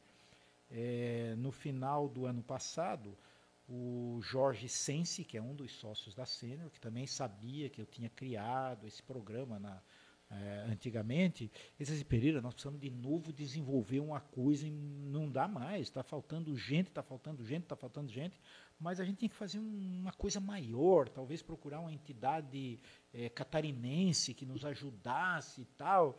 Eu disse, ó, oh, já tem tanto curso, tem curso aqui em Blumenau, já tem em Florianópolis, já tem e tal, mas eu fui dormir com aquilo, né, e era justamente durante a pandemia. Aí eu pensei, opa, tem uma coisa aí que mudou, que é o home office e esses treinamentos à distância. Né? E aí comecei a pensar naquilo, voltei a falar com ele e disse, olha, eu acho que dá para a gente fazer uma coisa bem grande. Tá? É, só que a gente teria que achar a entidade, nós teríamos que procurar uma entidade e também é, eu era, eu sou diretor ainda, né, do sindicato das empresas de, é, de processamento de dados, né, de Santa Catarina. Né, a gente tem maioria do estado, menos Florianópolis e Joinville. O resto esse sindicato aqui de Blumenau cuida das outras regiões. E aí levamos isso para o presidente do sindicato, que é o Márcio Gonçalves, da Data Info. Ele gostou da ideia. Ele disse: Olha, Pereira, eu, eu adoto a ideia se tu assumir essa encrenca. Né? Uhum. Eu disse: Putz, a vida, não era isso que eu esperava. Né?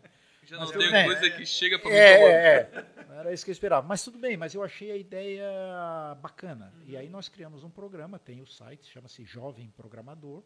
Né? Que, e o parceiro que nós achamos foi o Senac. Né? O Senac foi realmente é um parceiro fantástico, né? fantástico. Então, já está rodando um curso agora.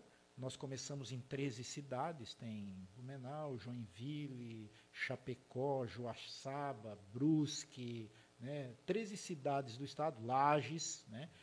E aí nós arrebanhamos jovens aí, nesse momento tem 550 jovens treinando é, nesse programa? E, mas a nossa meta agora é ir aumentando essas cidades, porque como estava. A gente precisava de pessoas, a gente queria atingir jovens carentes, não podia ser tudo via web. Tinha que ter aulas presenciais ou híbridas. Né? Então o SENAC nos dá isso, e o SENAC está em 28 cidades de Santa Catarina. Então nós vamos expandir até 28 cidades. A partir de 2023, nós vamos fazer isso o curso também online. O que, que vai acontecer? Nós vamos atingir todos os municípios do estado de Santa Catarina. Né? Então a meta é a gente botar aí de 2.500 a 3.000 jovens programadores por ano no mercado. Isso é o que é assim que nós estamos trabalhando. Então a gente está dando o dono da Softplan, ele inclusive o Marafon, ele disse: "Ô Pereira, nós vamos fazer uma coisa de metralhadora". Disse, é, atualmente a gente está matando passarinho com revólver e nós agora vamos fazer uma coisa com metralhadora. Quer dizer, é 2.500 é jovens todo ano, é bastante. Né? É e, muito, né? e estamos levando as empresas para que eles também garantam os empregos e assim por diante, dê emprego para esses jovens. E a nossa, o nosso mote é justamente assim: jovens de qualquer região trabalhando em empresas de qualquer região do estado de Santa Catarina. Né? Abriu home e, office, é, né, hoje, então. É, então está muito legal, o programa está indo bem. É, hoje, inclusive, eu tive a notícia de que o Senac Nacional gostou muito do programa e está pensando até levar é, para o Brasil inteiro exatamente isso aí. Então, isso me dá. Né, eu, em determinado momento, quase morri né, com isso, quase fiquei doente, porque tu tem que bolar esse programa, era uma coisa muito diferente e tal. Né? Mas hoje eu olho com bastante alegria que isso deu certo. Né? Então, ter, tinha uma equipe, legal, uma equipe bacana trabalhando e assim por diante. Que legal a ideia, né? É. E principalmente se abrir ali do online, aí pega oeste, pega interior, pega tudo. Não, né? agora a gente tem, né? Já tem Chapecó, já tem, né? E aí, e o legal é isso, né? Que o fulaninho, às vezes, de uma cidade tipo Uruçanga, né? eu cito Uruçanga porque foi onde eu nasci. É, o pessoal pensa que eu sou blumenauense, mas eu vim para cá com 14 anos. Uruçanga, por exemplo, não tem muita empresa de software, então ele não tem grandes perspectivas. Ou ele teria que ir para Criciúma ou coisa desse tipo. Agora não. Ele pode fazer o curso e de repente ele está trabalhando numa boa empresa de Blumenau, com um salário bom. E a gente está tendo o apoio das prefeituras também, a FECAM, por exemplo, está apoiando. Por quê? Porque é do interesse dos municípios também. De repente o município está desenvolvendo aquela região com bons salários sem ter necessidade de ter empresa lá. Né? E o jovem não muda dali assim por diante.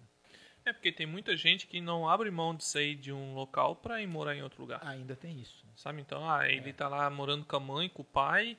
Como é que vai sair de lá para vir morar numa cidade? É, e às vezes não tem dinheiro mesmo, né? Não tem, não tem apoio para mudar e tal. Agora uhum. não, ele tem lá um computador, internet, hoje tem internet no estado inteiro, internet banda larga boa, né? Ele vai trabalhar para uma empresa. Uhum. Ô Pereira, só fazer um adendo aqui, né? Tu falou que a CETIL começou em 69. Isso, março de 69. E você começou lá quando? Trabalhou 76 eu comecei. Então tu chegou a trabalhar no cartão perfurado? Sim. Oxe, era Como é que era o vírus no cartão perfurado? não tinha vírus. Né? Só quando Tinha, deixava tinha. cair no chão. Era né? traça? Era traça. né? Era traça. Não, o cartão perfurado era uma desgraça, assim, porque é o seguinte, é, na verdade, é, era, eram outras eras. Ah, Tu nem chegava muito no computador, né? A gente até ia, às vezes, lá no operador, mas o operador nem gostava tu entrava lá na sala. Era, um, era uma sala enorme, refrigerada, o CPD. computador, um CPD, né? Fitas rolando, né? Era legal porque tu via o programa rodando, né? Tu via as fitas ali. Se a fita ficava fazendo assim, ixi, o programa deu pau, entrou em loop, fez alguma Ela coisa. ela não girava, é, ela ela ficava- não girava, ela ficava só tremendo que o programa entrava em loop. Né? Mas a desgraça mesmo era quando às vezes tu saía correndo, tu tava com pressa e tal, e tu tinha um programa num maço de cartões e tu deixava cair esses cartões. né? Embaralhava. Embaralhava tudo, tu tinha que botar aquilo tudo na ordem de novo, né? Eu me lembro que tinha uma época que tinha, a gente tinha lá uma perfuradora de cartão, que a gente mesmo perfurava os cartõezinhos e tal, digitava, e ela estava com defeito na fita, porque o cartão, ele ia fazendo o furinho assim, mas lá em cima a fitinha ia botando a letrinha, né? Então tu sabia mais ou menos o que estava escrito no cartão. E o computador ia interpretar os furos, né? Mas ela estava com defeito naquela fita. E eu me lembro que eu fui descer a escada correndo e deixei cair os cartões. Não dava mais para botar aquilo na ordem, tu tinha que redigitar aquilo, né? Então, digitador era uma coisa muito bacana, né? Porque a gente tinha digitadoras lá que tinha é, conseguiam ler um papel aqui e digitando assim, né? E virando e digitando e digitando e gerando aqueles cartões. Né? Uhum. Então é uma coisa bem interessante. É uma profissão hoje que a pessoa fazia isso aí não faz mais nada, né? É que nem o cara do, do telégrafo também. Ficava É, ouvindo é. e fazendo É, também. Vai fazer é. o que hoje em dia? É, exatamente. É, digitador praticamente sumiu. Né? A gente brinca que ó, o vírus de, do cartão perfurado era traça. Porque também fazia um furo, pronto, aí já dava problema. E fazer programa tinha esses desafios, né? O computador da época que eu trabalhava, ele tinha 145 KB de memória, tá? Então, não dá nem para imaginar o que, que é isso hoje. Um disco grande, um disco grande, enorme, tinha 10 megabytes. Uhum. Então era um desafio. E aí tu fazia ainda faturamento, folha de pagamento, fazia essas loucuras. né? O primeiro computador que eu tive era um 286, tinha um HD de 20 MB. Pois E é. daí eu pensei, pô, Ah, é, é bastante, grandão, porque né? É era coisa, grande, porque é. com um disquete de 1.44, sabe quantos cabia jogo, não precisava ficar deletando tanto, porque ficava botando na memória. E daí, depois desse eu tive um 486 com HD de 500 MB. Meu, cara, eu pensei assim, ó, nunca vai encher. É. Pô, pra quem saiu de 20 MB para 500 MB, é, meu Deus, era muito grande. Aí depois começou a vir uns HD de 2, 2 GB, né?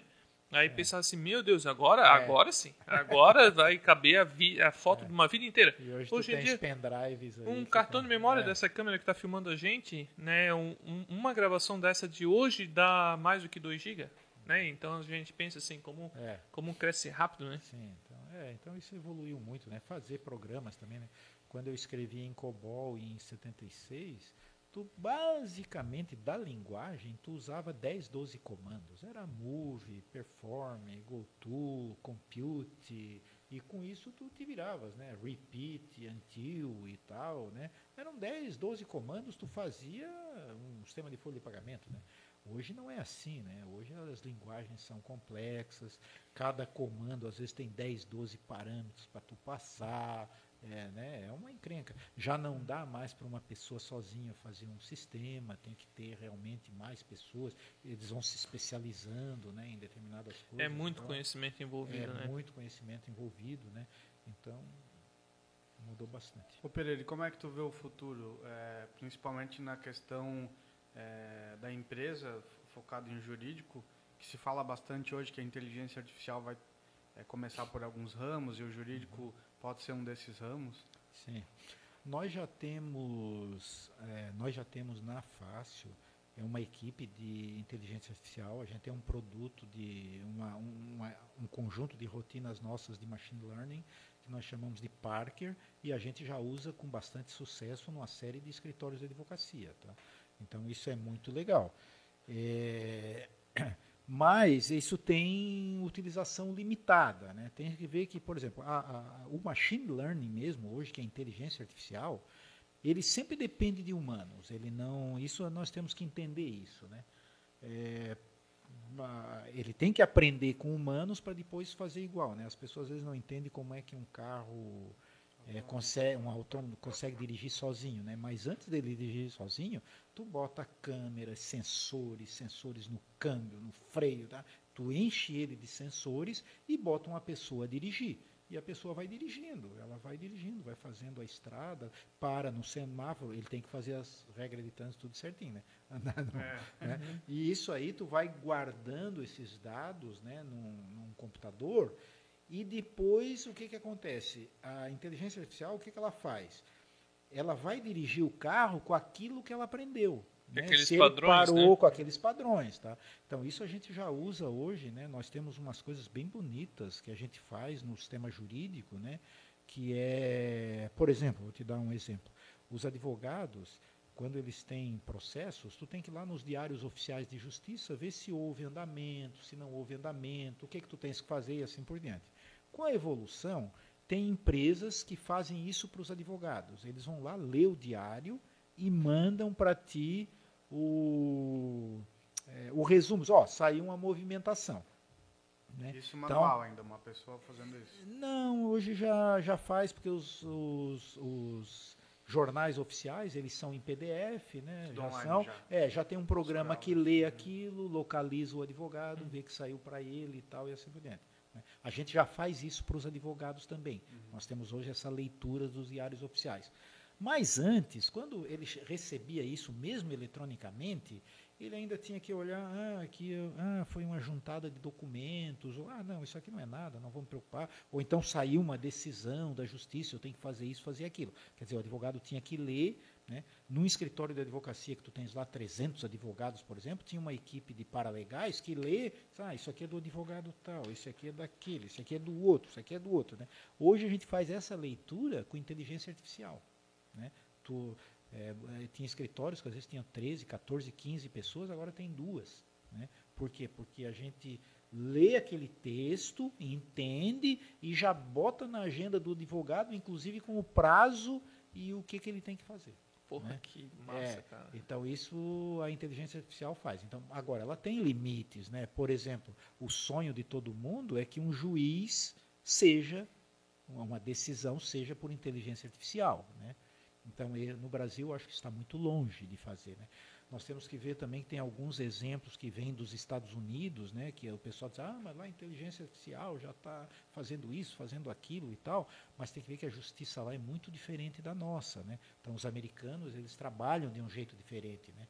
É, a justiça americana, por exemplo, quando tu vai entrar com a causa, ah, se tu não achar uma semelhante que tu já ganhou, já perdeu, ou então tu já sabe, tu diz assim, não, isso aqui vai perder. Jurisprudência. É, tem um, tem um conjunto, né, um cabedal. Nos filmes americanos a gente vê muito isso, né, o pessoal uhum. pesquisando. Se ele achou um, uma causa que diz, oh, o fulano ganhou fazendo isso, ele acha uma brecha. Né? Ou então tem que ser uma coisa que vai lá para a Suprema Corte e tal, que é muito compli complicado. No Brasil não é assim. No Brasil, hum, ele vai ali, o juiz dá uma sentença que talvez tu nem espere, né? Eu, eh, aí tu vai para segunda instância também, muda, reforma e assim por diante. Né? Então, dar uma decisão judicial é uma coisa muito complexa. Né? Tu tem que ler o processo, entender todo o contexto, né? ah, o fulano, hora extra que ele fez e coisas desse tipo. Né?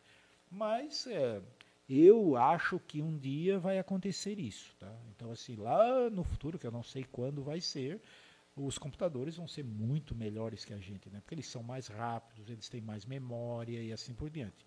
Ora, é, outro dia alguém estava me perguntando, eu disse, olha, nós fazemos bebês todos os dias, né? isso nasce gente todo dia e essa coisa funciona. Né? Então, em algum momento, nós vamos descobrir como é que isso funciona. Né? Então, provavelmente, é, eu acho, né, tem um livro bem bacana do. Agora eu esqueci o, o nome do autor mas ele é, chama-se superinteligência, uma coisa assim que eu li, que ele acha que é um risco, inclusive, para a humanidade, né? mas eu acho que não tem mais o que fazer. Eu acho que os computadores, em algum momento, não sei se daqui 500 anos, mil anos, dois mil anos, dez mil anos, eles vão ser mais inteligentes que a gente, vão nos dominar e talvez a gente vá assumir como raça humana e essa vai ser a nossa evolução. É isso que eu imagino. Né? Isso aconteceu, inclusive, com os neandertais, por exemplo, aí veio o, homem, o Homo sapiens, que era muito mais inteligente, e a gente acha que nem existiu homens mais, né, mais primitivos do que a gente, a gente acha até bonita essa evolução. Né? Pode ser que os computadores vão ser uma evolução nossa. Né? É bem provável que isso aconteça no futuro. É, e eu estava comentando com um amigo meu, essa mesma ideia de julgamento seria bom, né, se já não tem empresa trabalhando nisso, de levar isso para o lado da medicina. Porque imagina que hoje um diagnóstico do médico ele é dado baseado numa vivência dele, que, né, do que ele estudou, do que ele já presenciou, do que ele viu. Mas e será que ele lembra de tudo, né? Então assim, ah, Não, ele mas pega isso um hoje já está sendo, isso já é bastante utilizado, né? Na medicina é um caso bem bacana, tá? Porque É? a medicina, a medicina ela usa muito inteligência artificial, né? Então os, os americanos têm, né? Exemplos bastante interessantes disso. Porque, por exemplo, tem determinadas radiografias ou padrões de câncer que tu só depois de um determinado ponto é que tu vê aquilo. O, mesmo o, o- o experiente, ou às vezes ele está muito cansado, ele estava analisando aquilo e não Isso, percebeu, né? isso. E um computador, é, ele consegue ver padrões que um, um humano de repente não consegue ver. E tu já conseguiria dizer, ó, esse fulano vai ter um câncer. Ou ele já está desenvolvendo um câncer aí no estômago e tal, e tu não está sabendo, entendeu? Mas isso é bem interessante. De qualquer forma, precisa do médico também que vai ensinando, porque o que vai acontecendo é o seguinte também. É, à medida que o computador, tu pegas, o que, que o médico faz? Né? Um radiologista lá, sei lá, ele pega, descobre que tem um câncer, bota aquilo no computador e diz, ó, essa imagem aqui é um câncer. Então o computador aprende. Né? Ele vai aprendendo, ele vai aprendendo. Então, imagens semelhantes, ele vai começar a te dizer, opa, essa imagem é muito parecida com um padrão que eu já vi, aí tem um câncer. Então o computador já é bastante usado para isso. Uhum. Mas o mais legal é que tu aí podes regredir um pouquinho antes, tu podes ver como é que era o paciente um pouco antes de aparecer. De repente já tem um padrão ali que o humano não viu, mas tu consegues detectar, entendeu? Então, isso é bastante interessante, tá? É só ver pelo re- reconhecimento facial, né? Como que ele consegue pegar uma pessoa que está, sei lá, maquiada de um jeito diferente, não, ele pega foi- o padrão é. do rosto e já identifica. Sim, exatamente, né? Isso parecia que era uma coisa anos atrás, É. na- parecia que era impossível. Como é que um computador vai reconhecer um rosto? Ele reconhece. Aí tem, nesse processo de aprendizado também, de aprender coisas, tem uma preocupação bastante grande né, com as pessoas, que é o tal do viés de aprendizado. Né? Então, eh, tem casos, por exemplo, assim, eu, outro dia eu estava vendo uma, uma, uma palestra no TED, né? a menina estava dizendo, ela participou de um desenvolvimento de reconhecimento facial, aí ela foi para uma outra faculdade, né? onde tinha muitos negros lá, e o algoritmo dela não reconhecia aquilo, não reconhecia a pessoa. Quando era negro, não reconhecia. Por quê? Porque quando eles fizeram os testes e aprendizados, eram só pessoas brancas. Né? Então tu tem que cuidar com isso, porque tu está ensinando ela, tu está ensinando com o viés do que tu tu está mostrando, né? Se tu pegares um carro desse autônomo que eu te disse e tu passa no sinal vermelho, ultrapassa as placas de velocidade e tu bota essa inteligência num carro, ele vai dirigir que nem tu. Ele sai passando o sinal vermelho, ele vai, ele vai fazer as mesmas bobagens, né? Então, esses vieses hoje tu tem que tomar muito cuidado. O que que tu está ensinando, né? É, como é que tu está educando, eu gosto muito dessa palavra, como é que tu está educando o teu algoritmo. Né? É. Então, o algoritmo ele tem que aprender com dados que o humano ensinou ele. Uhum. Então, esse viés tu tem que tomar bastante cuidado. Massa, hein? Quanta coisa aí é. o- até o Pereira perguntou aí no início do podcast se finalidade de coisa nossa é isso aí, é tá trocando conhecimento, ideia aí, tá aprendendo um monte de coisa que a gente até então não nem sabia, né? Que nem você falou, ó, já tem na, usando na saúde, eu nem, nem sabia que lá fora já estão usando aí. Isso é a evolução da, da tecnologia, né? Sim. É, sem falar na robótica mesmo, né? Que o Santa Isabel mesmo tem um robô, né? Então aquilo ali De tem- cirurgia, né? De cirurgia, né? Então assim, essa é uma evolução fantástica. É isso, pra quem não viu, tem um vídeo no YouTube aí de um robô fazendo uma cirurgia que ele pega um, acho que um tomate, né? E ele corta, ah, tira a pele do tomate, e depois coloca de novo e costura, pensando num tomate, né? Sim, que- sim, sim. Pensa, uma pele é até mais fácil de fazer. É. Agora ele faz num tomate. É, e os médicos também estão vendo aquilo em 3D grande, né? Então, assim, uma veia que é fininha, que em geral tu quase não enxerga ali no. Uh, sai grandão, então tu vai cortar exatamente no lugar certo, né? Não uhum. vais. É, cortar um nervo, eventualmente, que sem querer tu irias cortar. O robô isso. evita que tu faça manobras muito bruscas, né? Então, assim, isso tudo é, isso também está envolvido machine learning, né? Uhum. Inteligência artificial uhum. nisso também. Legal. Tá bom. Legal, Pereira. Obrigado pela tua participação. Sim. Não sei se tu tem mais alguma coisa para falar, deixar Não, uma mensagem obrigado. final. Só quero agradecer o convite que vocês me fizeram. Foi um prazer aqui, na verdade, bater fazer esse bate-papo com você, né, Eduardo? Pra gente foi uma aula.